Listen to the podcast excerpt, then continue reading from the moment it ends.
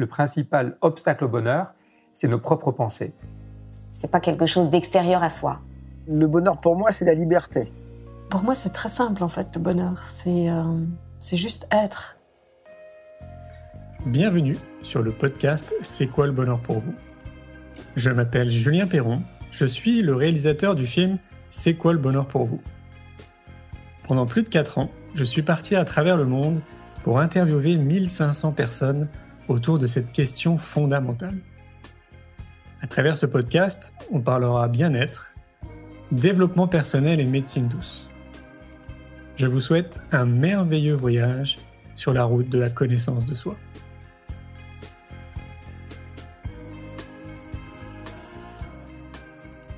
Aujourd'hui, j'ai le plaisir de recevoir Bruno Giuliani. Bruno est professeur agrégé et docteur en philosophie de l'Université de Nice Sophia Antipolis. Il est également maître en biochimie, professeur de Biolanza et créateur de la Biosophie, un système d'éducation au bonheur qui définit comme une pédagogie de la sagesse par la culture de la joie. Philosophe, écrivain et coach de vie, il enseigne l'art du bonheur dans la lignée de Spinoza depuis plus de 15 ans. Je vous souhaite une belle écoute Bonjour Bruno. Bonjour Julien. Merci euh, de venir à Montpellier. Donc, euh, bah écoute, euh, comme je le disais en off, je crois que tu es l'avant-dernière personne que je vais interviewer pour mon docu C'est quoi le bonheur pour vous? Ça fait maintenant plus de 1500 interviews, plus de 3 ans que je sillonne la planète. et tu es l'un des spécialistes du bonheur, donc c'était inévitable de te rencontrer. Ça fait deux ans qu'on essaye de se voir et ça y est enfin. Maintenant, on se voit. Alors, c'est quoi le bonheur pour toi, Bruno? Alors, bah, je suis très content en effet de répondre à ces questions parce que le bonheur euh, pour moi, et puis tout de suite j'ai envie de te dire, c'est pas pour moi. Euh, je vais répondre bien sûr à ce que c'est pour moi, mais euh, moi, tu sais, je me définis aussi comme un philosophe du bonheur. Et donc, c'est une question que je me suis posée il y a très très longtemps quand j'étais tout gosse. J'avais 5-6 ans la première fois que je me suis dit, mais c'est quoi ce bonheur que, tout le monde cherche et que, que je cherchais beaucoup parce que j'étais pas très heureux quand j'étais enfant. Et donc toute ma vie, j'ai vraiment cherché ce que c'était le bonheur, pas simplement pour moi, mais pour tous. Ce que je pourrais appeler la vérité du bonheur. Et donc, euh, j'ai eu une grande, grande recherche euh, donc en tant que philosophe, en tant que scientifique. J'ai lu à peu près tout ce qui existait sur la question. Euh, j'étais vraiment une sorte de fanatique de la recherche du bonheur. Et puis, je me suis aperçu qu'en fait, le bonheur, c'était avant tout quelque chose qui était à l'intérieur. Ça ne pouvait pas se trouver à l'extérieur. Il y a une phrase célèbre d'ailleurs de, je crois, c'est Chamfort qui dit le bonheur, c'est pas facile à trouver. C'est difficile de le trouver à l'intérieur, mais c'est impossible de le trouver ailleurs. Et hum, tout ça pour dire que le bonheur, c'est surtout pour moi, et je crois pour tous, une expérience. Euh, et c'est cette expérience qui m'intéresse. Hein. Et d'ailleurs, c'est le, le titre de, mon dernier livre que, j'ai appelé justement l'expérience du bonheur, parce que je prenais conscience que c'était avant tout euh, une, une, une expérience intérieure qui est en fait un sentiment. Alors toute la question c'est quel est ce sentiment? Et je me suis amusé pendant toutes ces années à scruter, à étudier un peu comme avec un microscope ou un télescope euh, ce, fameux sentiment de bonheur qu'en fait tout le monde connaît, mais souvent on a, des idées assez confuses dessus. Et donc euh, ma, grande satisfaction à moi, ça a été de d'étudier ce sentiment et surtout d'étudier la manière de le créer.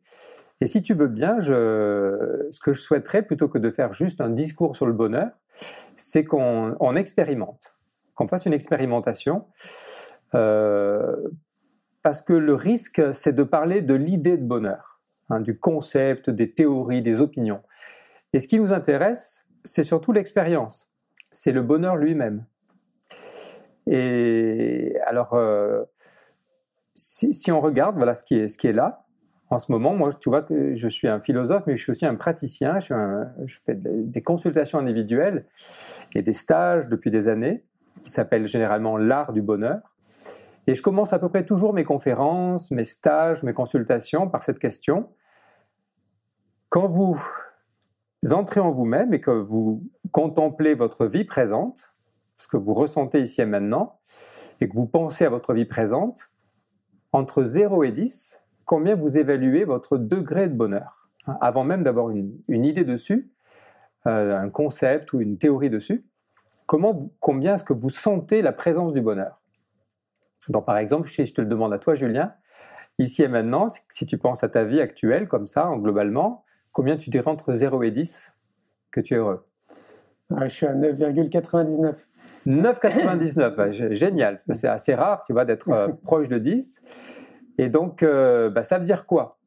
Quand on regarde, euh, qu'est-ce qui fait que notre conscience, notre intuition intérieure nous dit 9,99 hein, Ou moi aussi, je pourrais dire, je, je suis autour de 10 en ce moment?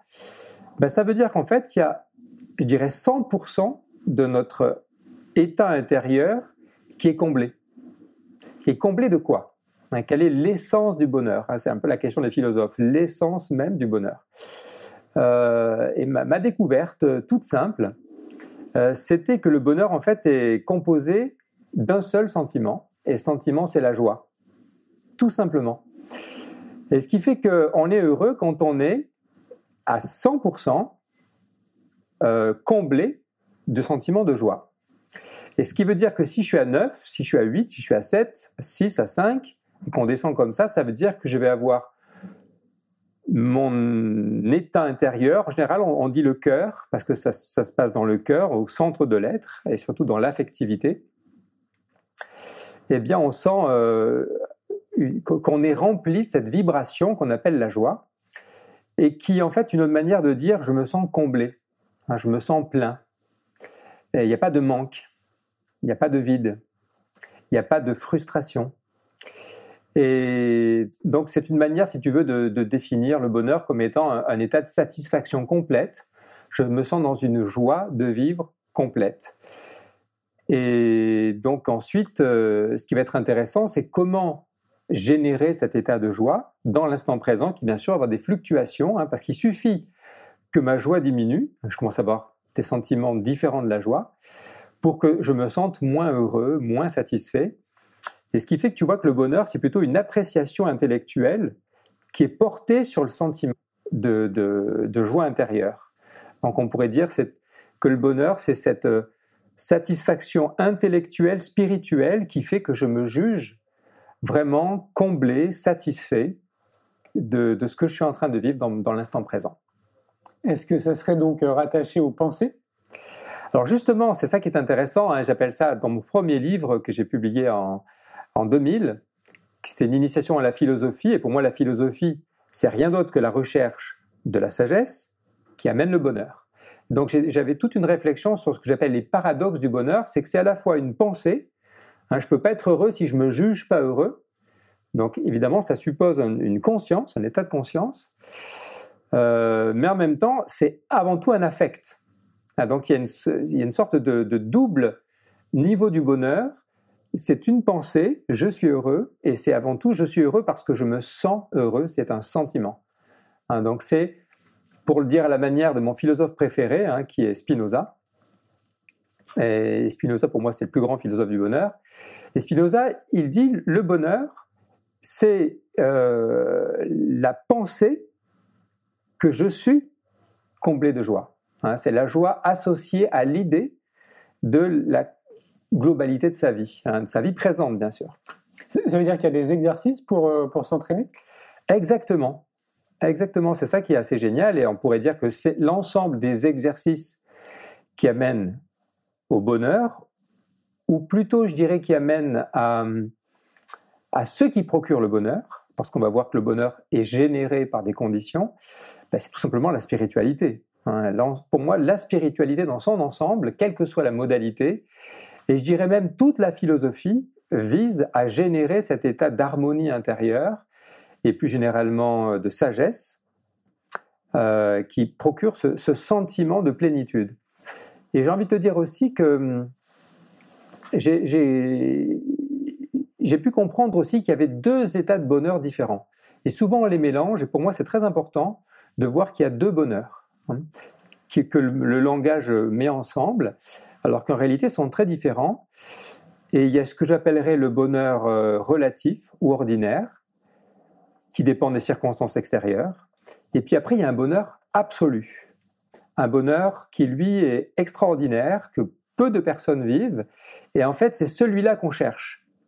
C'est cet état euh, qu'on pourrait appeler plutôt en français la félicité. Rien à voir avec le nirvana? Tout à voir avec le nirvana, parce que justement, nirvana, tu vois, c'est un mot euh, qui vient de l'Inde qui veut dire instinction. instinction de quoi hein? C'est le Bouddha qui dit qu'il y a une instinction, alors non pas des désirs, comme on croirait souvent, mais plutôt l'instinction du manque, du sentiment, il me manque quelque chose. Et euh, si tu regardes la, plupart des personnes, c'est pour ça qu'elles ne sont pas à 10, Toi, toi, tu as la chance d'être, je pense, dans, ce, dans un travail spirituel qui fait que ta vie te comble. Et que donc, euh, voilà, tu as dit quand même 9,99, donc on pourrait dire, tu vois, si je faisais, qu'est-ce qui te manque pour être au 10 Et c'est très différent d'être à 10 ou d'être en dessous de 10. Et ensuite, ce qui se passe, qui est vraiment génial, et ça, c'est surtout ça ma grande passion, c'est qu'on peut dépasser le 10. On peut aller au-delà du 10, qui est, je pourrais dire, le bonheur ordinaire, dans lequel on se sent comblé, mais il y a une possibilité d'accéder à ce qu'on pourrait appeler un bonheur transcendant, qui va vers ce qu'on pourrait appeler le bonheur euh, ou la joie, euh, puisque pour moi c'est la même chose. Hein. Joie et bonheur, c'est vraiment deux mots différents pour dire la même réalité, euh, qu'on pourrait appeler le bonheur supérieur, le bonheur infini, éternel, Hein, d'ailleurs, il y a un mot aussi pour ça en français que les philosophes utilisent, qui est le mot de béatitude, qui n'est pas du tout dans le langage courant, hein, si ce n'est en général pour se moquer, pour dire oh, lui, il est, un peu euh, un béat. Mais euh, pour moi, ça, c'est vraiment euh, l'essentiel de notre recherche en tant qu'humain, c'est qu'on recherche une joie qui ne dépende pas des circonstances et dont la source est intérieure. Et ça, c'est vraiment la quête de la spiritualité, et ça suppose le nirvana, c'est-à-dire l'instinction de cette soif intérieure, de cette, euh, cette avidité, ce manque, qui dépend aussi de l'instinction de des, des, illusions, des croyances, des, soucis, des troubles. Ça, c'est vraiment l'objet de, la, philosophie. Alors, ça fait deux fois que tu emploies le mot euh, spiritualité. Il euh, faudra mettre une définition à spiritualité parce que beaucoup d'entre les personnes qui vont nous écouter vont peut-être hmm. se poser la question ça veut dire quoi spiritualité? Bah, pour moi, c'est simple. Hein. Euh, la spiritualité, c'est l'activité de l'esprit. Hein. c'est lorsque j'utilise mon esprit. Alors, soit je l'utilise de manière intellectuelle, rationnelle, et ça, c'est le, je dirais, c'est toute la philosophie, les sciences ou le, simplement la, pensée habituelle. Et puis après, il y a la véritable spiritualité dans laquelle je dépasse ce que ce qu'on appellerait l'activité mentale. Et là, c'est plutôt l'utilisation de l'intuition. Hein. c'est-à-dire cette capacité de percevoir la réalité directement par l'esprit et donc sans passer par les filtres du mental, c'est-à-dire les croyances, les conditionnements et tout ce qui nous met à distance de la réalité. Et il est clair que la spiritualité, dans le sens courant, c'est dépasser les opinions, les croyances, les conditionnements, donc le mental, hein, c'est l'espèce d'idée fausse qu'on a plus ou moins, et d'atteindre une vision directe de la réalité ce qu'on appelle généralement euh, rechercher un éveil, un éveil spirituel où on est dans une conscience directe et sans médiation. Donc rien, rien de religieux Alors, oui ou non, parce que libre à chacun d'inscrire sa démarche spirituelle dans une voie religieuse. Ça peut être. Euh, donc si, si, on trouve un maître et une tradition, euh, que ce soit le Christ, le Bouddha, Lao Tse, ou je ne sais quel maître, pourquoi pas rentrer dans une religion euh, Parce que être religieux, ça veut rien d'autre que pour moi euh, être dans une tradition avec du, religaré, hein, qui veut dire du respect du sacré et du, lien. Hein. en général, on a une communauté. Euh, donc la spiritualité peut être religieuse, elle peut ne pas l'être, elle peut être laïque. Et pour moi, c'est pas là qu'elle est essentielle. L'important, c'est que ce soit une spiritualité lucide qu'elle amène à une vraie sagesse. Et que ce soit les, les sagesses laïques ou, par exemple philosophiques, hein, qui sont rationnelles, ou les sagesses religieuses qui, passent plus par la foi et la révélation, pour moi, tous les chemins mènent vers un même centre qui est en fait universel et que tous les hommes cherchent. Et ce qui fait que je ne rejette pas euh, une tradition religieuse, par exemple. Je dirais que dans les religions, comme dans les spiritualités laïques, il peut y avoir des illusions ou des vérités, et l'essentiel, c'est d'être le plus possible dans la vérité. Donc, ce qui voudrait dire qu'il faut cultiver sa spiritualité pour tendre vers le bonheur? Oui, mais tu sais, moi, je n'utilise pas trop ce terme de spiritualité, même si, oui, bien sûr, il faut cultiver sa spiritualité. Pourquoi? Parce que la joie est spirituelle. Mais moi, je dirais plutôt qu'il faut cultiver la joie. Et la spiritualité, c'est le meilleur moyen, parce que c'est se poser la question de qu'est-ce qui, en vérité, selon l'esprit, et pas selon le corps qui ne fait que... Alors, en même temps, tu vois, il y, a, ce dualisme entre le corps et l'esprit, et tout mon travail, c'est de montrer qu'en fait, le corps et l'esprit sont une seule et même réalité. Euh, que le corps qui prend conscience de lui-même, c'est l'esprit. Hein, ça, c'est encore Spinoza qui nous, qui nous aide à bien comprendre que l'esprit, c'est rien d'autre le corps qui se pense lui-même, de la même manière que le corps, c'est l'esprit qui se ressent dans, dans une chair. Un esprit hein? sain dans un corps sain. Exactement. Et donc, euh, oui, la spiritualité, mais en tant qu'elle allie l'expérience jouissive dans un corps de tous les plaisirs, euh, les plaisirs purs, hein, on pourra revenir là-dessus, donc la santé du corps, euh, comme tu disais, dans un esprit sain dans un corps sain, mais surtout un esprit sain en effet parce que sans sagesse, sans un esprit lucide, eh bien, il n'y a aucun moyen de vivre dans une joie véritable. Et donc, euh, la spiritualité en tant que moyen d'atteindre cette vérité de l'être qui fait que ici et maintenant, je peux me sentir comblé par la vie. Hmm. Alors tu disais qu'on pouvait exploser les scores et aller au-delà de 10. J'en entends qui vont se dire ok mais on fait comment? Alors on fait comment? Alors justement, euh, euh, pendant des années j'étais juste un prof de philo, je faisais des conférences, j'animais des débats, euh, je faisais des consultations, ça restait dans le mental quelque part, même si on cherche à dépasser le mental pour aller vers la vérité, et qui est d'ordre intuitif et universel. Et puis je me suis rendu compte que pour euh, vivre cette joie, il fallait surtout agir. Donc c'est surtout une manière d'agir qui nous comble de joie. Et donc j'ai mis au point, année après année, tout un ensemble de pratiques, ou plutôt euh, j'ai mis au point ces pratiques, mais j'ai surtout euh, fait une sorte de synthèse de toutes les méthodes que je rencontrais euh, dans les méthodes du développement personnel, dans les pratiques religieuses. Euh, la première que, j'ai rencontrée, bien sûr, très jeune, c'est la méditation, dans lesquelles l'esprit revient sur lui-même pour, euh, en quelque sorte, se libérer de ce qui empêche de se percevoir dans notre vérité intérieure et venir dans le moment présent. Et là, on peut faire ce travail intérieur de se poser la question. Hein, si je suis à 8, à 6, à 4 sur 10 de joie et de bonheur, qu'est-ce qui me manque? Et donc la première chose que je propose, c'est d'aller voir à l'intérieur de soi quelle est la pensée qui fait que je crois qu'il me manque quelque chose? Et bien sûr, ensuite, on va simplement voir qu'il y a un besoin frustré. Et ce besoin frustré, si on va porter la conscience dessus, on va prendre conscience qu'il y a possibilité d'agir, d'après la compréhension de ce qui est mon vrai besoin et pas mon faux besoin, et c'est là toute la différence, euh, pour euh, poser l'action de sagesse qui va apporter la joie.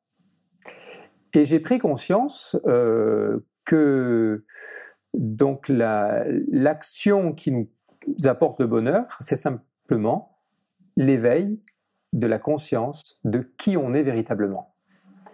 Et quand on prend conscience de qui on est véritablement, parce qu'on a cet éveil de conscience, bah, comme par enchantement, on s'aperçoit que nos besoins, pratiquement tous, sont des faux besoins. Des besoins créés par la société Créés, alors plutôt que la société, parce que je dirais créés par le mental. Parce que la société, bon, c'est simplement euh, des informations qui viennent. Et hum, donc il y a un conditionnement en effet social qui vient d'autrui en général quand on est enfant, mais ça vient même de nous.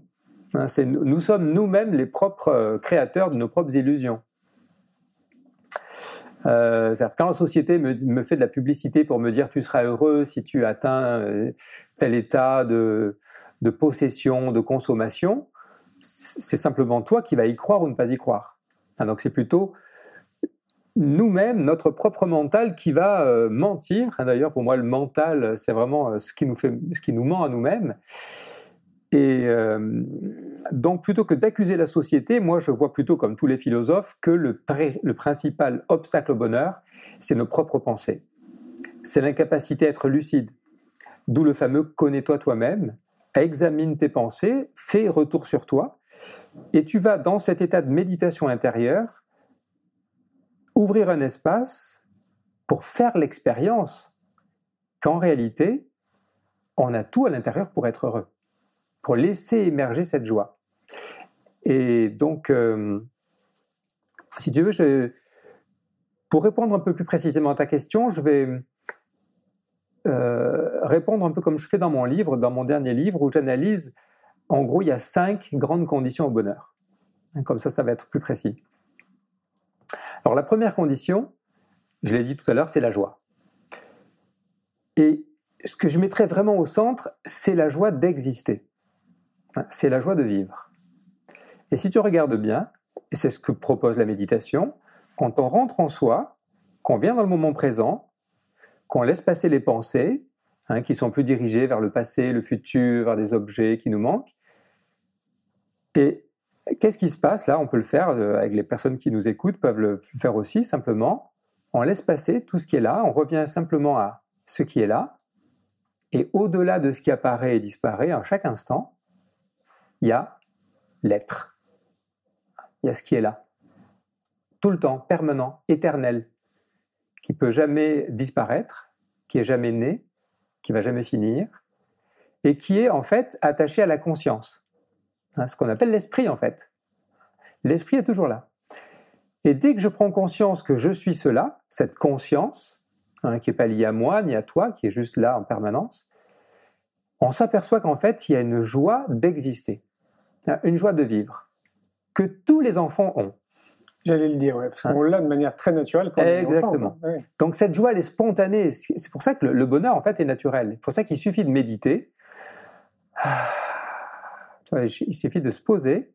En général, on met la conscience sur la respiration, on se détend, et on s'aperçoit que, waouh, il manque rien parce qu'on rentre dans un, état de joie profonde.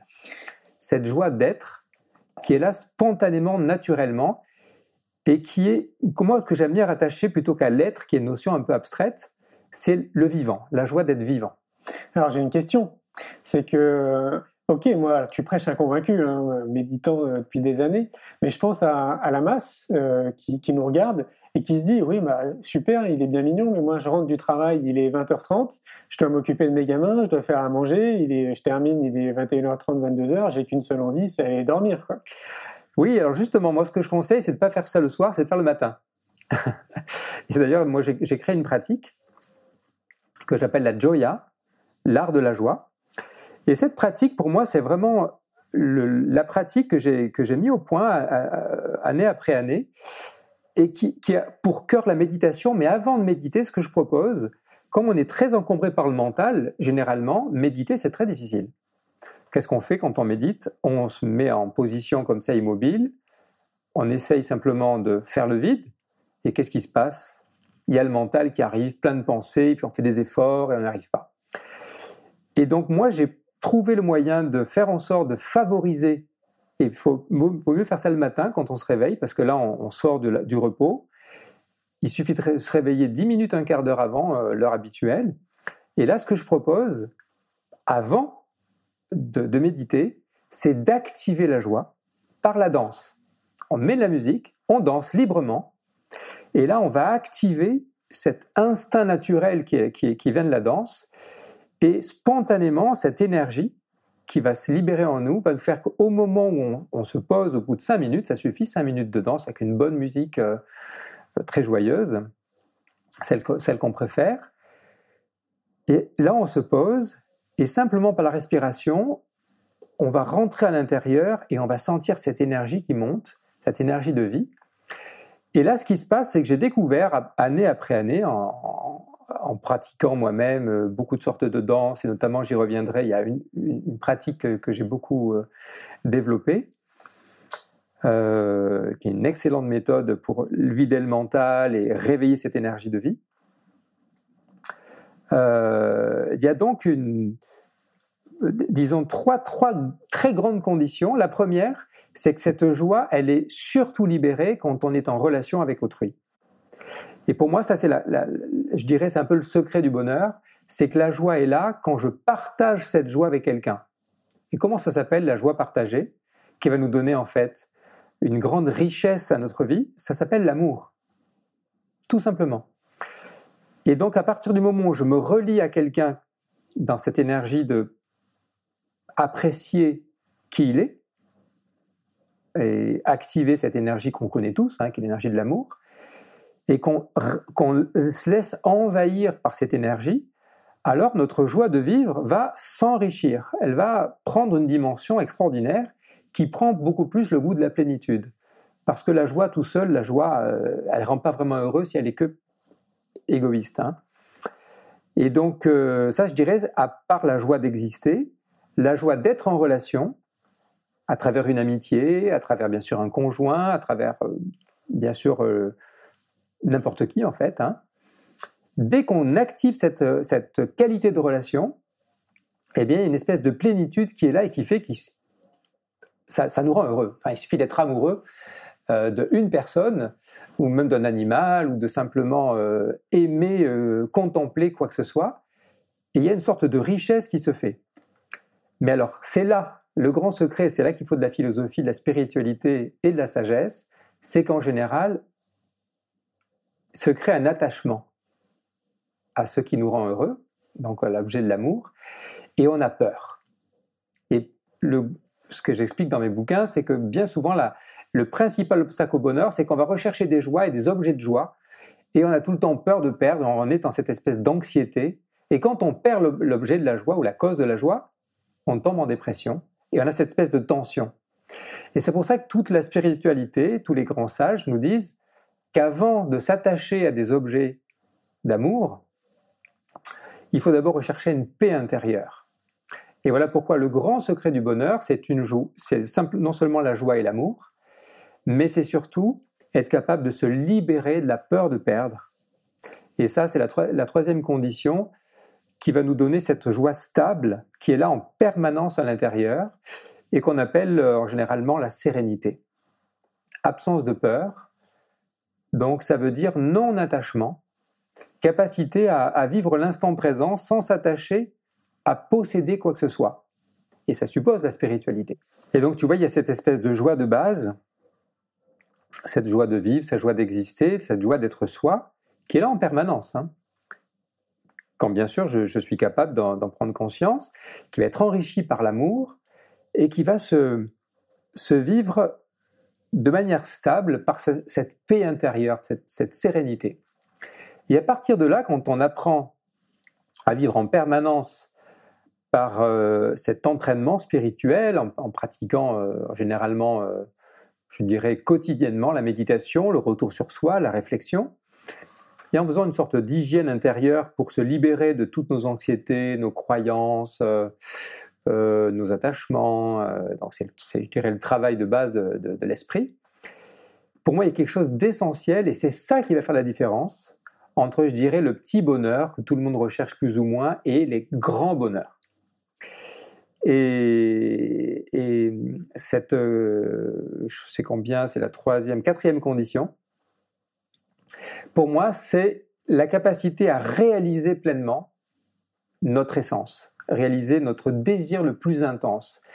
Et là, ce qui va se passer, c'est que notre joie, non seulement va nous remplir, non seulement elle va être très riche, très savoureuse de tout ce qu'on va goûter euh, dans notre vie, non seulement elle va être bien stable parce qu'on se sera libéré des peurs, des stress, euh, des attachements, mais en plus, elle va acquérir une intensité qui fait qu'on va se remplir de ce que j'appelle euh, de l'enthousiasme. Et donc là, il y a une sorte d'intensité extraordinaire qui, qui, est là quand on, on, poursuit vraiment, ce qui est sans doute ton cas, hein, euh, on poursuit un rêve, on accomplit notre mission, euh, on ne se laisse pas euh, prendre par nos frustrations. Hein. Il, y a, quelque chose de l'ordre de l'intensité que je rattache à l'énergie du feu. Hein. C'est la théorie du flow? Alors oui, c'est la théorie du flow, si ce n'est que si tu regardes bien la théorie du flow, ce qui est dit, c'est que euh, quand on est en train de faire ce qu'on aime, en effet, on est pris par une, une énergie qui nous donne une sorte de motivation. Et moi, ce dont je parle, c'est le flow, mais c'est plus que ça. C'est à l'intérieur du flow la possibilité d'un accomplissement de ce qui me tient le plus à cœur.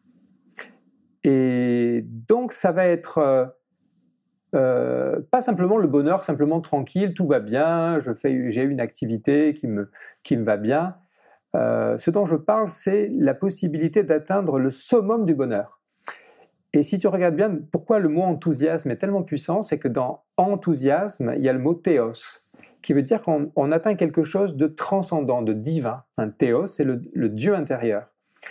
Et quand on arrive à se réaliser, à atteindre une sorte de, perfection, d'état extraordinaire, parce que ça y est, enfin, on touche le summum de ce à quoi on tend dans notre vie, alors là, c'est là qu'on dépasse le 10.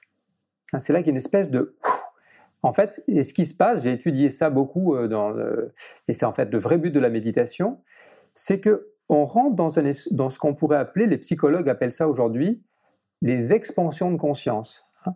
Il y a une sorte de d'ouverture de conscience, une espèce d'état d'éveil, et tout d'un coup, c'est comme si vibratoirement, on le sent, il y a une qualité de joie tout à fait nouvelle qui apparaît. C'est ça qu'on appelle la félicité, l'extase, le, euh, la béatitude, tu vois, des grands noms comme ça, qui sont en fait des états que recherchent les mystiques, les religieux, les moines, hein, qu'on a un peu oublié dans notre, dans notre société. Et ça, c'est ce que j'appellerais la joie sacrée. Hein. Et ça, c'est vraiment ça le bonheur extraordinaire. Quand, tant qu'il n'est pas là, hein, ce qui est, quand on dépasse le 10, ben, on n'est pas vraiment heureux. Donc on peut être dans un flot, mais c'est pas ce bonheur extraordinaire qui est en fait l'objet de, de mes recherches et qui suppose là donc une sorte de transcendance. Et là, je dirais, comme pour, euh, j'aime beaucoup la poésie et c'est ce que dit Arthur Rimbaud hein, quand il dit, euh, quand il parle de la vraie vie. Tout d'un coup, il y a quelque chose qui fait que, waouh, là, la vie prend une saveur extraordinaire. Et là, moi, je dirais, quand je suis pas dans cet état, c'est comme si je déprime. Hein, et pourtant, je peux être dans le flot. Hein, je peux faire quelque chose, tout va bien, puis d'un coup je me dis mais ça vibre pas dans, cette énergie que je qu'en fait est là dans aussi l'état d'émerveillement, dans l'état d'enchantement quand on va quand on va à un spectacle. Pour moi c'est l'essence de l'art hein, quand on écoute une musique. C'est pour ça que la danse est géniale aussi. Ou quand on contemple un paysage extraordinaire, tout d'un coup, waouh, la beauté, il y a quelque chose qui est sublime, et là on dépasse une limite. Et je dirais tout d'un coup, il y a une espèce de, de, dissolution de quoi? Ben, Du sentiment d'être séparé. Et c'est ça qu'on appelle l'ego. Hein, cette dissolution de l'ego, cette instinction du sentiment d'être séparé. Et là, je dirais, l'esprit déploie ses ailes. Et là, je m'aperçois que je ne suis pas que ce corps, que je suis relié à tout. Et là, je fais l'expérience de Ah, d'accord, c'est ça le bonheur.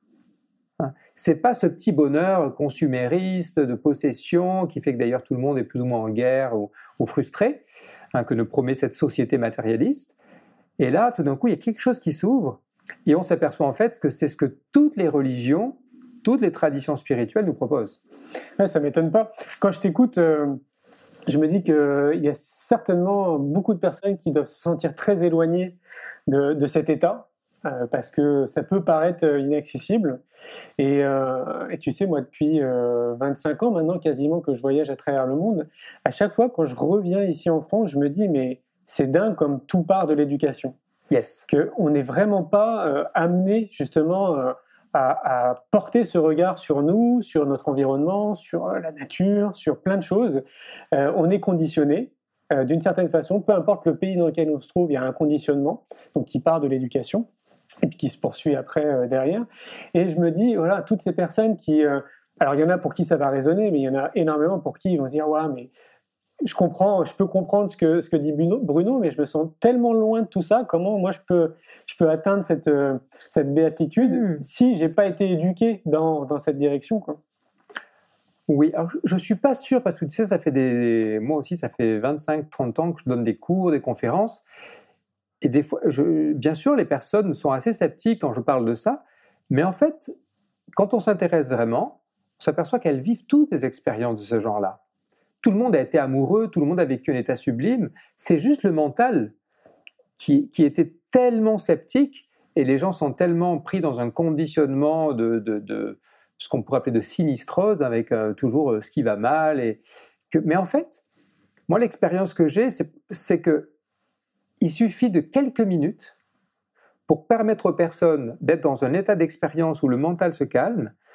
Euh, quand on fait une fête, par exemple, on regarde euh, quand les, personnes vivent une, émotion intense de joie, tout d'un coup, ce qui se passe, c'est qu'elles elles se disent, mais oui, en fait, la vie est extraordinaire, la vie est merveilleuse. Et donc, le, scepticisme euh, ou la méfiance du mental peut se calmer très vite. Et comme je disais, c'est le but de l'art.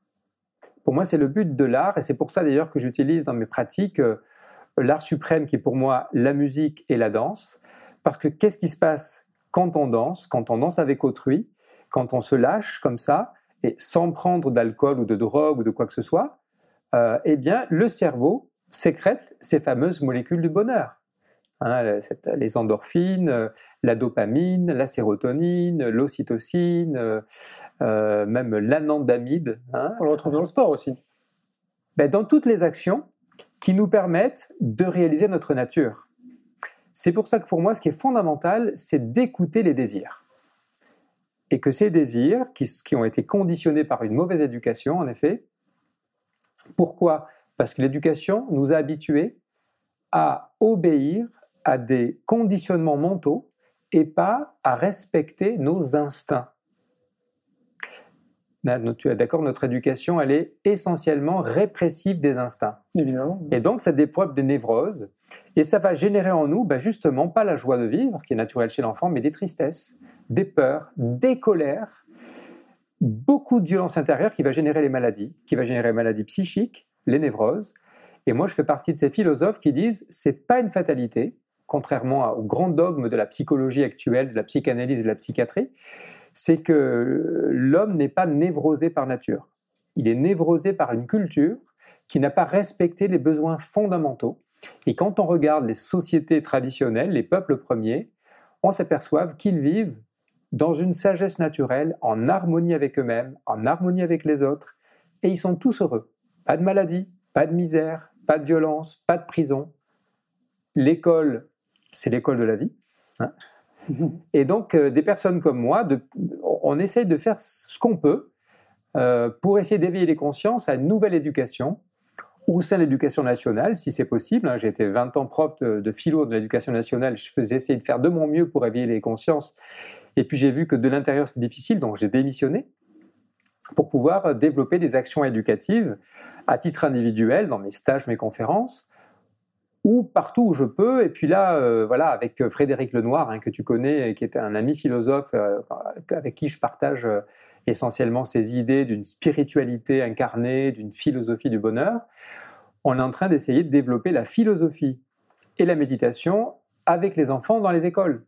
Alors, c'est une petite goutte d'eau dans, dans- dans- dans cet univers, mais notre conviction, c'est que plus tôt et plus d'adultes on sera pour libérer cette énergie euh, de- d'amour de, la vie qui est naturelle, avec un peu de sagesse, un peu de méditation et puis de philosophie, et plus on pourra développer cette citoyenneté, euh, je dirais, heureuse, dont d'ailleurs euh, le- le- l'essence est politique. Complètement. ouais. Elle est politique parce que c'est permettre aux gens d'être vraiment libres et surtout de développer cette égalité qui, bah, on est très inégaux aujourd'hui devant la question du bonheur, hein, parce qu'on n'a accès pas tous à la, philosophie, la spiritualité ou la culture, et développer la fraternité. Hein, tout simplement, quand je parlais d'amour tout à l'heure, c'est développer une fraternité entre les êtres, c'est-à-dire un amour raisonnable où on voit, hein, je dirais, tout ce que les religions proposent, en fait, c'est ce que, de manière laïque, on appelle une fraternité, un amour raisonnable les uns des autres. Alors, quelque part, tu le dis un petit peu dans, dans la question que je vais te poser, mais pour toi, ce serait quoi l'école idéale? Ah, ça, c'est une excellente question.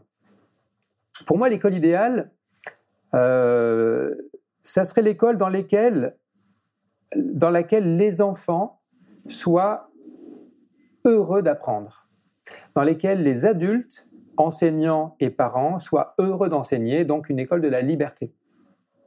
Pour moi, le principal problème vient de ce qu'on impose des programmes, des, conditions qui ne respectent pas l'élan naturel des enfants vers le savoir, vers la compétence, vers l'esprit, vers le corps, vers l'art. Hein, donc pour moi, l'école idéale, c'est l'école de la liberté et l'école de l'intelligence. L'école aussi du respect du rythme de chacun. Euh, justement, on, amène les enfants à faire ce qui les enthousiasme. Euh, moi, par exemple, je me souviens que l'école, c'était un drame, c'était terrible. J'étais un surdoué, mais j'étais euh, terrorisé parce qu'on m'obligeait à apprendre des choses qui ne m'intéressaient pas du tout. Donc je me forçais à apprendre, mais c'était euh, horrible. Et donc j'ai eu la chance de m'en sortir parce que j'ai eu un ou deux profs qui finalement m'ont dit, ben, qui, ont, qui ont su réveiller en moi l'amour du savoir. Et finalement j'ai pu faire des études et faire des grandes études de philo. Mais hum, j'étais dans une dépression intérieure profonde. D'ailleurs, j'aurais très bien pu euh, mal tourner. Donc, euh, alors, et puis je dirais aussi, c'est une, une, éducation idéale ou l'école idéale, ça serait celle qui, qui y est partout et toujours, pour tout le monde. Hein, donc, euh, euh, il y aurait une, une, réforme profonde à faire pour permettre à tous d'apprendre à chaque instant ce qui est vraiment nécessaire pour être heureux. Est-ce que ça ne serait pas le, le résumé de l'école de la vie qu'on est en train de créer? Bah, Sûrement. C'est pour ça que voilà, j'étudie avec attention ce que tu proposes et toutes les initiatives aujourd'hui de ces écoles nouvelles qui se développent. Avec une amie qui s'appelle Antonella Verdiani, que tu dois connaître, euh, qui, qui, a créé aussi ce concept d'éducation à la joie. On avait créé il y a quelques années cette euh, association qui s'appelle le Printemps de l'éducation, où on invite toutes les initiatives euh, qui permettent, dans les écoles, qu'elles soient traditionnelles ou, différentes, bah, de préserver la joie d'apprendre des enfants, la joie d'étudier. Et moi, je dirais que si on amène ça, hein, si, si c'est pas une question de programme, c'est pas une question de technique, c'est une question de savoir être en présence, dans l'écoute de qu'est-ce qui est vraiment nécessaire pour moi pour m'épanouir. Ce qui est jamais fait ou presque jamais dans les écoles. Euh, c'est une très bonne transition. Toi qui as été dans l'éducation nationale, selon toi, euh, quelle serait la plus-value pour ceux qui nous écoutent à intégrer justement par exemple des ateliers de philo, des ateliers de méditation ou tout simplement et plus largement des outils qu'on dit alternatifs mais qui, sont, euh, qui vont dans la direction de l'épanouissement de l'être? Qu'est-ce que les enseignants auraient à gagner à, mettre ça en place? Ils auraient tout à gagner. Ils auraient à gagner le fait de pouvoir donner à leur discipline Hein, s'ils sont profs de géo, profs de maths, profs de physique, c'est parce qu'ils aiment cette discipline, c'est parce que c'est génial d'étudier les maths, la physique, la, géographie la grammaire, en partant du désir de l'enfant d'apprendre. S'il n'y a pas cette motivation, s'il n'y a pas cet enthousiasme, c'est inutile, c'est contre-productif. Hein.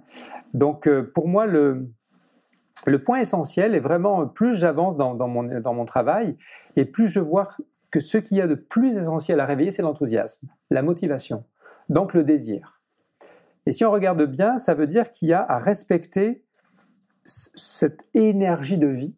Hein, c'est pour ça que je me définis de plus en plus comme un philosophe de la vie, hein, philosophe vitaliste, euh, parce que tu sais, la grande classification, hein, c'est les matérialistes contre les spiritualistes. Et pour moi, ça c'est vieux, c'est la vieille classification dualiste. Pour moi, qu'on soit, il faut être à la fois matérialiste s'intéresser à la matière, au corps, à la fois spirituel, s'intéresser aux disciplines de l'esprit, mais à partir de ce qui est vivant. Et ce qui est vivant, c'est ce qui nous relie tous. Tout est vivant. Donc à partir du moment où on se dit, allez, on laisse tout de côté, et ensemble, on va juste se poser la question de laisser se connecter à ce qui est vivant en nous et laisser cette vitalité se développer. Alors je te disais tout à l'heure que j'avais, j'allais faire allusion à une, pratique qui m'a beaucoup aidé. C'est une pratique qui s'appelle la biodanza, justement la danse de la vie. J'ai découvert la biodanza, je sortais d'une dépression Hein, parce que j'ai vécu un moment très douloureux dans ma vie, d'une séparation conjugale, et comme beaucoup, euh, voilà, j'étais attaché aux objets d'amour, et puis je suis retombé dans une grande, grande tristesse. Donc là, j'allais voir les psys, puis ça ne faisait pas grand-chose. Et puis je me suis aperçu qu'en fait, ce qui m'a fait le plus de bien, c'était la méditation, et ça a été danser. Et j'ai découvert cette technique euh, que je suis allé euh, apprendre, notamment en Amérique latine, avec son créateur, dans lequel on lâche le mental, on met de la musique, on danse, on rentre en relation profondément avec les autres et on laisse les instincts revenir. Et donc j'ai étudié, j'ai pratiqué, je suis devenu même prof de dansa. Et aujourd'hui, ce que je fais, c'est que j'essaye de mettre ensemble la philosophie, la méditation, la danse, en enlevant tout ce qu'il peut y avoir de, trop compliqué dedans. Et j'ai mis cette pratique et je, commence à, proposer donc de, de librement, naturellement, de danser, de penser, de créer. Parce que pour moi aussi, ce qui est fondamental, c'est la créativité. Hein. Et ce qui manque le plus dans l'éducation, c'est la créativité. On nous coupe de notre créativité en même temps. On nous coupe de la, coupe de la créativité. On nous coupe de l'authenticité. On nous coupe euh, de, du jeu. On joue en compétition. On nous coupe aussi la solidarité parce qu'on nous met en compétition. Donc ça, c'est le vieux modèle qui est un modèle déprimant, hein, qui crée cet humain euh, mortifère, belliqueux, compétitif, déprimé. Tu penses qu'il y a des raisons? Bah, Évidemment, il y a des raisons.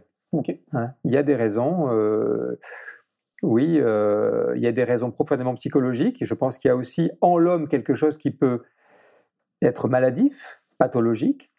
Et donc notre instinct de vie, notre héros, peut très bien devenir malade.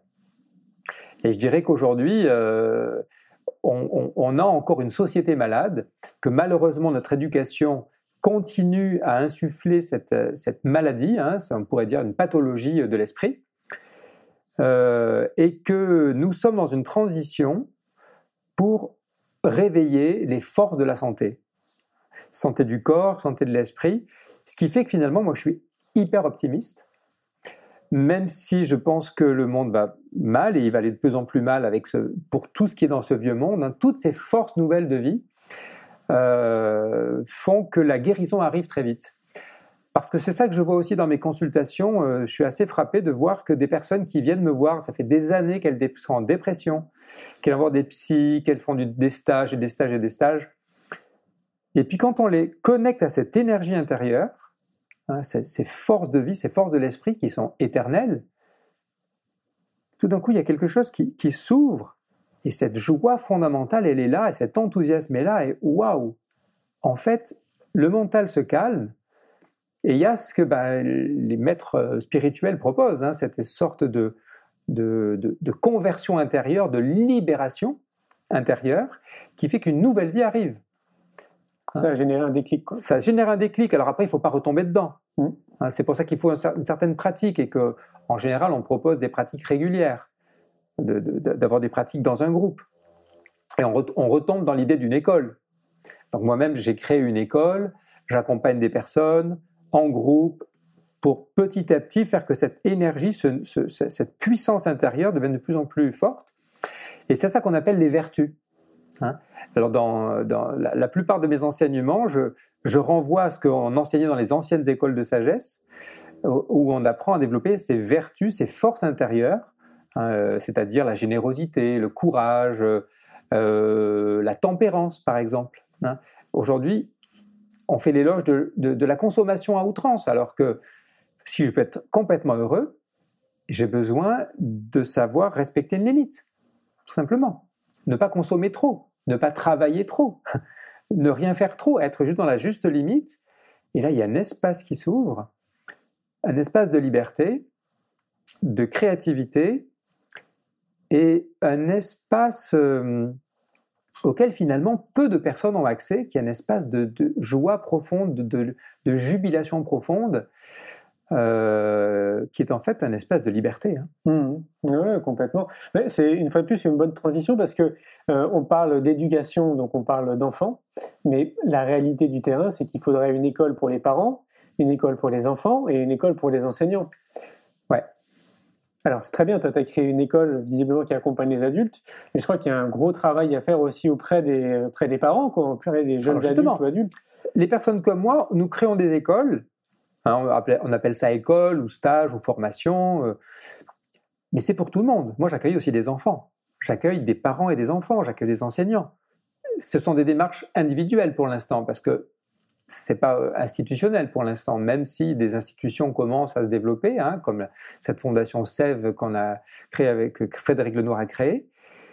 Mais je dirais que libre à nous de faire en sorte qu'on crée des écoles des parents, des écoles d'enseignants, des formations et pour moi, je crois beaucoup aussi à cette nouvelle société du numérique, puisque je commence, enfin, nous commençons à donner ces enseignements euh, aujourd'hui. Euh, on peut diffuser ça à tout le monde, et n'importe qui peut avoir accès. Tu vois, à tes vidéos, elles vont être vues, euh, ou ces documentaires qui sont partout, et qui font que moi-même, je travaille notamment à un réseau social, une sorte de Facebook spirituel ou philosophique, ou je dirais parce que ces mots philosophiques, spirituels, ils, ont, ils sont un peu élitistes. Mmh. Donc il faut, voilà, il faut se méfier des mots, disons, euh, une sorte de réseau social de, du, partage euh, des, du savoir, savoir-être, savoir-vivre, dans lesquels on puisse tous mettre en commun nos compétences. Et c'est la société, c'est la vie qui est une école. Et ensuite, je dirais que l'idéal, pour moi, ça serait qu'on puisse apprendre les uns des autres, comme ça se faisait avant dans un village, dans un quartier. On peut tous mettre en commun nos compétences. Et moi, je rêverais d'ailleurs que chacun puisse enseigner ses compétences euh, sans être un prof professionnel. Évidemment. Et d'ailleurs, la plupart des profs gagneraient beaucoup à être aussi des praticiens et pas simplement des, pédagogues. Mmh. Euh, donc moi, je crois beaucoup aussi à l'école de la vie, mais vraiment au sens strict, c'est-à-dire que la vie entière soit une occasion de progresser, euh, à partir aussi d'une réflexion sur notre expérience. Ça serait ta définition de l'école de la vie?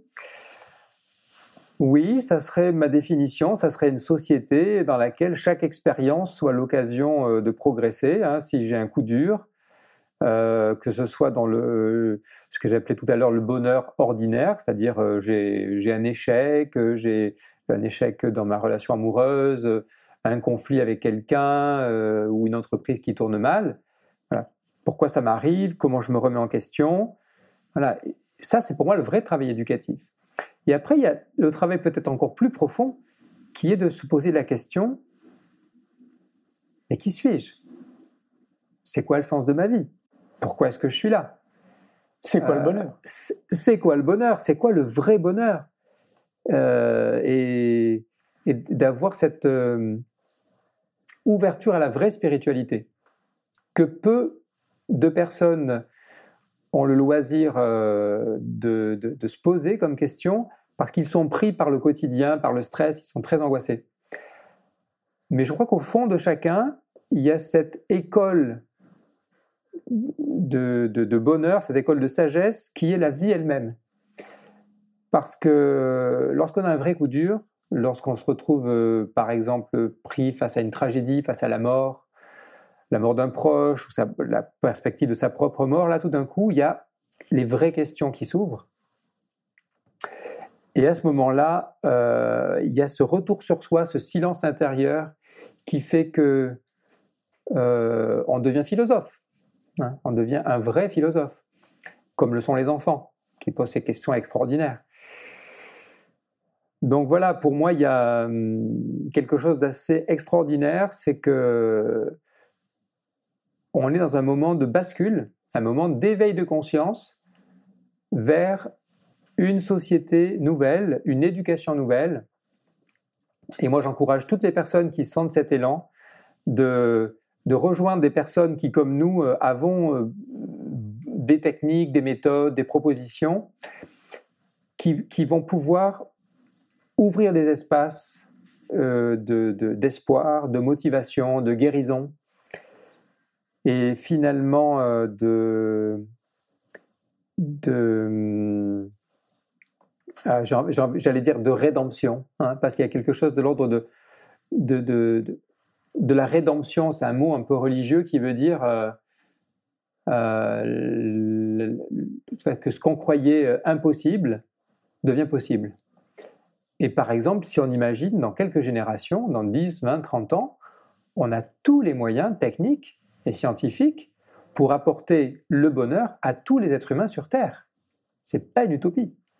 Ça suppose de sortir de cette hypnose collective dans laquelle on est, où politiquement on ne crée pas les bonnes euh, solutions, et qu'on puisse s'organiser sur de nouveaux modes tout à fait raisonnables, démocratiques, où on puisse donner la parole à tous pour euh, se poser la question de base de tout à l'heure. Quels sont nos vrais besoins? Comment changer l'éducation? Comment changer l'économie? Comment euh, satisfaire les besoins de tous? Et, vivre dans une joie toute simple. Hein, la joie qui est là spontanément et la nature nous offre tout pour ça. Est-ce que tu es tombé comme moi sur des études qui montraient que finalement notre taux de bonheur, on parlait d'échelle de 1 à 10, était quand même énormément euh, lié à notre conditionnement, enfin en tout cas à l'environnement dans lequel on grandissait? Euh, alors de mémoire, hein, je ne me rappelle plus des chiffres, mais il me semble que c'était quasi 60% ou 70% euh, de ce, ce, qui nous permet finalement de tendre vers le bonheur. c'est bien ça? C'est 70% de l'environnement et le reste, c'est nos propres décisions, nos pensées? Alors oui, c'est ça que les, psychologues, les sociologues du bonheur ont mis en avant, les biologistes et autres. Mais moi, je préfère dire que 100% de notre capacité de bonheur dépend uniquement de notre pensée. Parce que le conditionnement, évidemment, va avoir une grande force qu'on appelle le mental. Hein. C'est ces conditionnements mentaux qui fait que le, mental euh, fonctionne par association d'idées, par habitude mentale. Mais je peux tout à fait m'en extraire. Je pensais plus à l'environnement. Et oui, mais l'environnement, l'environnement, euh, qu'est-ce que tu entends par environnement L'environnement, c'est l'environnement dans lequel tu grandis. Imaginons, tu es né euh, dans une famille, euh, dans un ghetto. Est-ce que ton taux de bonheur va être le même qu'un individu qui est né avenue Montaigne à Paris bah, Évidemment, il y a un conditionnement qui fait que toute la partie conditionnée, le corps, en fait, hein, c'est notre corps fait que on est, quand on est habitué à vivre dans un environnement, on va être habitué à avoir les mêmes réponses. C'est mécanisme automatique. Mais ce sur quoi je porte l'attention, c'est que nous avons le pouvoir, par la puissance de l'esprit, à 100% de nous libérer de ce conditionnement et de changer l'environnement. C'est ça qui me semble plus important. Mmh. Et les biologistes, les, les sociologues, les psychologues, qu'est-ce qu'ils étudient? Les déterminismes, les conditionnements. Et il vaut mieux mettre en avant ce que la philosophie, la spiritualité met en avant, c'est qu'on est à 100% capable de transformer, de se, sortir de ce conditionnement et de changer l'environnement. Sinon, en effet, ça, ça c'est ce que j'appelais le bonheur ordinaire. On le voit bien, je suis beaucoup plus heureux quand je suis dans des conditions qui satisfassent, qui satisfont pardon, mes besoins. Donc ça, c'est le déterminisme de base. Mm. Hein, et, donc moi, je préfère insister sur euh, la liberté qu'on a à chaque instant de se déconditionner. D'accord. Et ça, c'est le rôle de la méditation. Et c'est le rôle de la philosophie, hein, au, sens, euh, au sens strict, pas au sens scolaire. Hein, pas étudier des doctrines, des textes, mais au sens de s'interroger soi-même sur ce qui me rend véritablement heureux ici et maintenant. Se poser la question, c'est quoi le bonheur pour moi? Oui, mais c'est plus que ça. Hein. C'est pour ça que j'ai commencé, tu vois, en disant c'est pas que c'est quoi le bonheur pour moi, parce que je peux me tromper lamentablement. Les gens qui vont bosser pour gagner plein d'argent, c'est parce qu'ils disent moi c'est quoi le bonheur pour moi, c'est d'avoir euh, beaucoup d'argent et donc c'est pour ça que c'est la question c'est pas le bonheur pour moi, c'est quoi le bonheur en vérité pour tous? Hmm. Ah ouais, alors moi ce que je découvre c'est que c'est 7 milliards d'individus, 7 milliards de définitions. Donc on a quand même tous une définition du bonheur. Oui, mais attention Julien, chacun a sa définition du, du bonheur, mais il n'y a qu'une vraie définition du bonheur qui correspond au bonheur réel vécu par ces 7 milliards de personnes, ou tu peux avoir une infinité de personnes. Chacun va avoir des causes différentes de bonheur. Mais le bonheur sera toujours là lorsque la personne sera dans la joie, dans l'amour, dans la sérénité, dans l'enthousiasme, vivant une vie qu'elle aime, dans un environnement qu'elle aime. Et ça est universel. Donc autrement dit, c'est qu'est-ce que je pourrais mettre en place pour tendre vers, euh, vers cette joie, cette béatitude. euh, Et ça, c'est la connaissance de soi. quels sont mes besoins Voilà.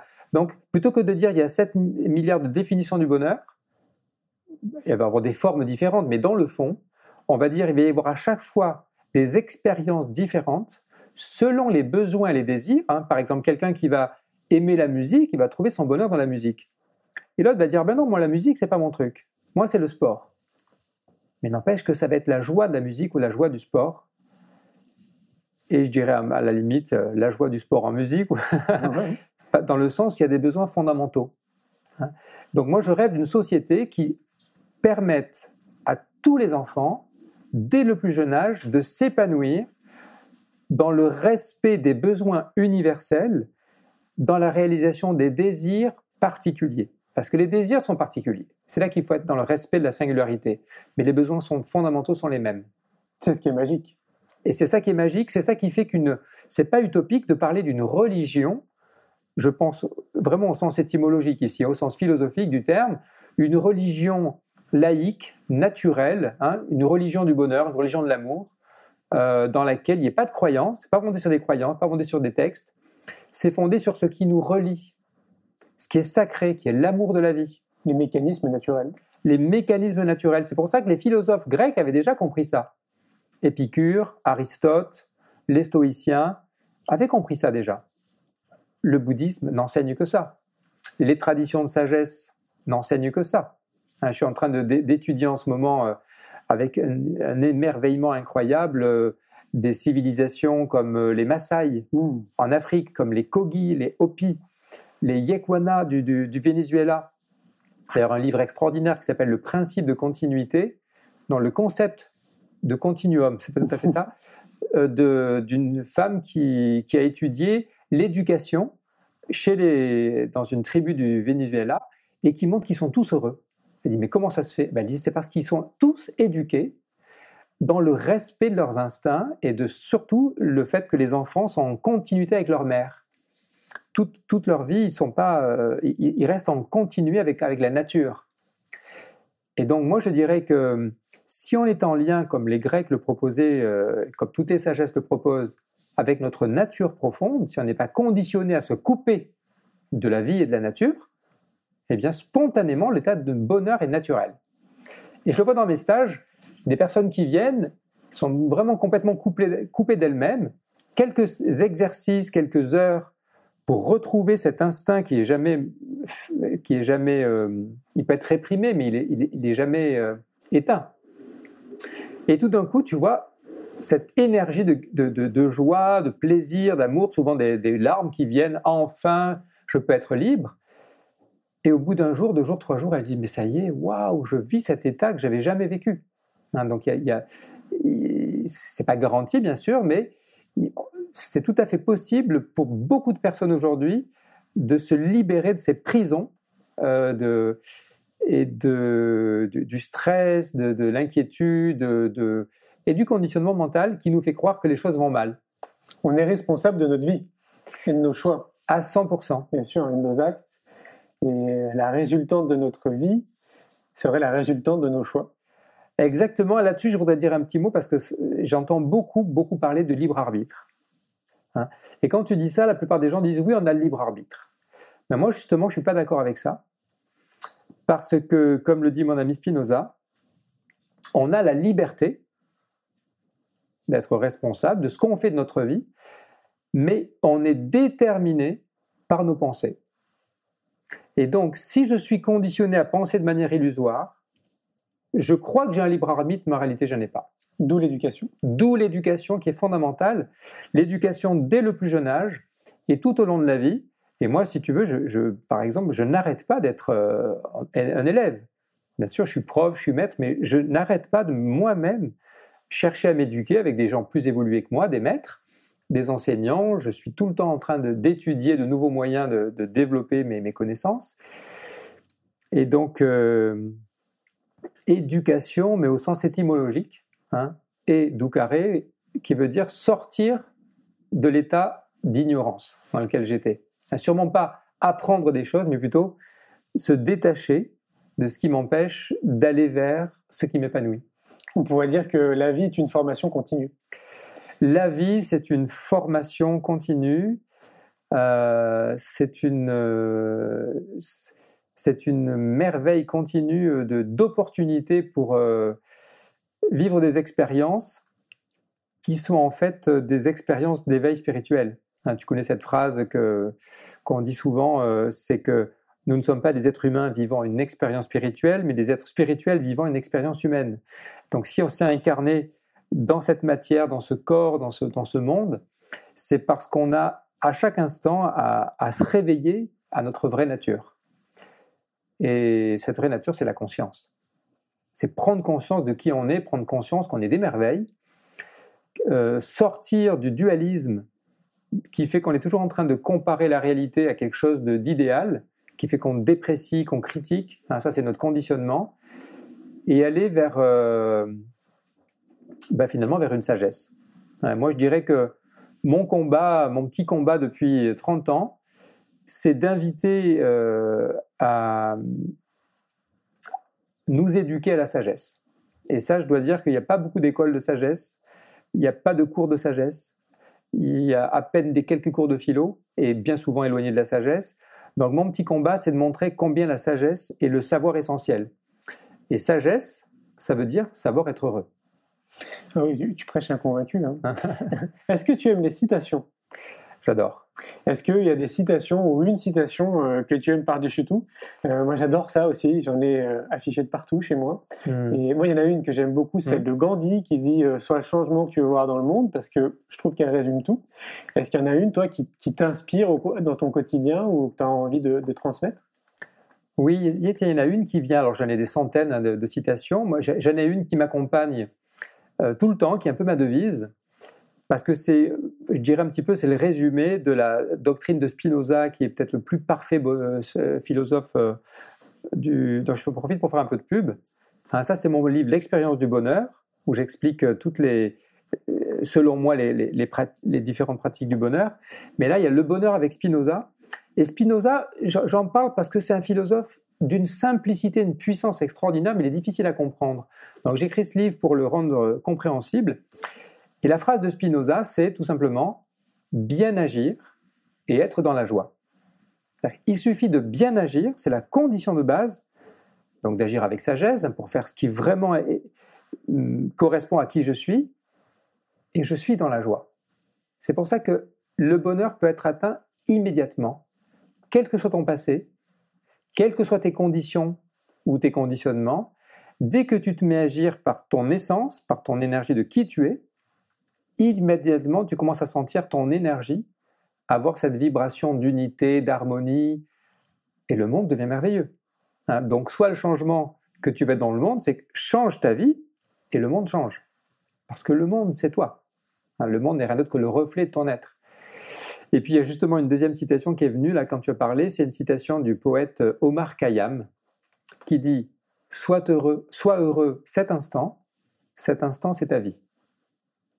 Et donc ça, ça ramène à cette, euh, formidable livre de, de, euh, Le pouvoir du moment présent.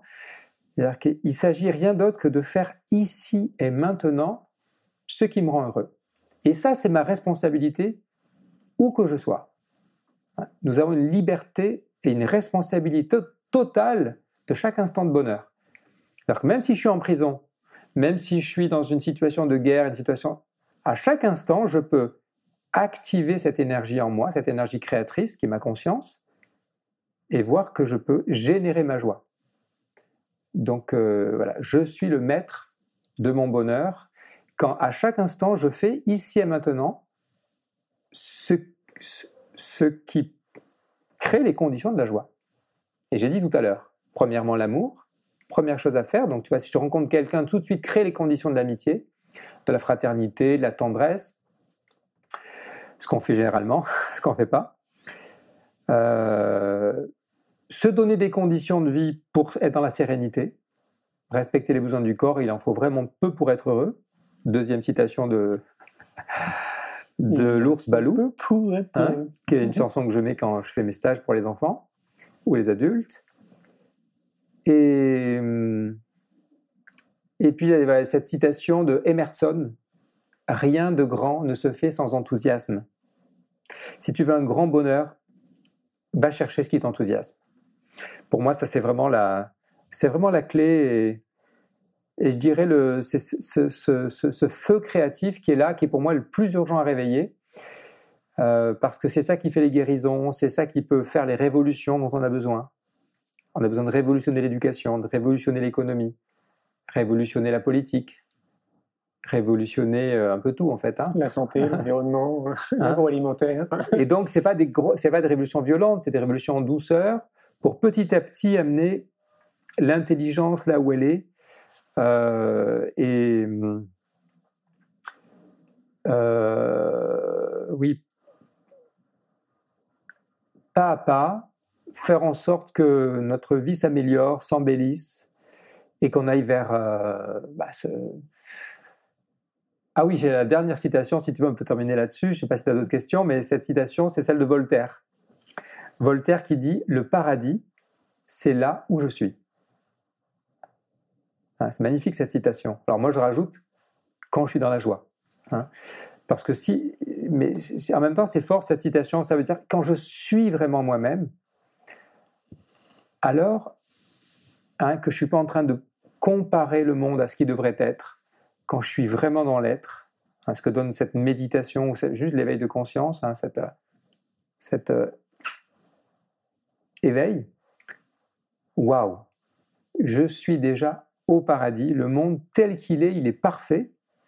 Hein, c'est un peu étrange de dire ça, hein, c'est encore une citation de Spinoza. La réalité, c'est la perfection. Le monde, il est parfait, la vie est parfaite. Quand je suis pleinement dans la joie. Et ça, le mental, jamais l'acceptera. Hein. D'ailleurs, d'ailleurs, pour ça que tout le monde veut changer le monde. hein. Mais moi, je dis pas il faut changer le monde. Le monde, il est parfait. Ce qu'il faut changer, c'est notre croyance que le monde doit être changé, parce que la nature, elle est merveilleuse. Les hommes, ils sont parfaits tels qu'ils sont. Je suis parfait tel que je suis, j'ai zéro défaut, tu n'as aucun défaut. Par contre, on peut s'améliorer, on peut se développer, s'épanouir, toutes les graines peuvent s'épanouir. Et donc, euh, voilà, le paradis, c'est là où je suis, dans la joie. Merci Bono. Merci Julien, merci beaucoup. Un grand merci pour votre écoute. J'espère que vous avez passé un bon moment avec nous. Je vous invite à prolonger l'expérience en regardant mon film C'est quoi le bonheur pour vous? Vous le trouverez assez facilement sur YouTube. Si vous souhaitez ancrer davantage les choses, nous avons créé le jeu de cartes C'est quoi le bonheur pour vous qui vous permettra de mieux vous connaître et de mieux connaître les gens avec lesquels vous allez jouer de manière ludique et bienveillante. Vous me retrouverez assez facilement sur les réseaux sociaux si vous souhaitez qu'on échange en direct. Et merci de nous laisser des messages ou des avis, des commentaires. Ça fait vraiment plaisir et je prendrai une grande joie à vous répondre. En attendant, je vous souhaite une très belle route et je vous retrouve maintenant la semaine prochaine pour un nouvel épisode du podcast C'est quoi le bonheur pour vous?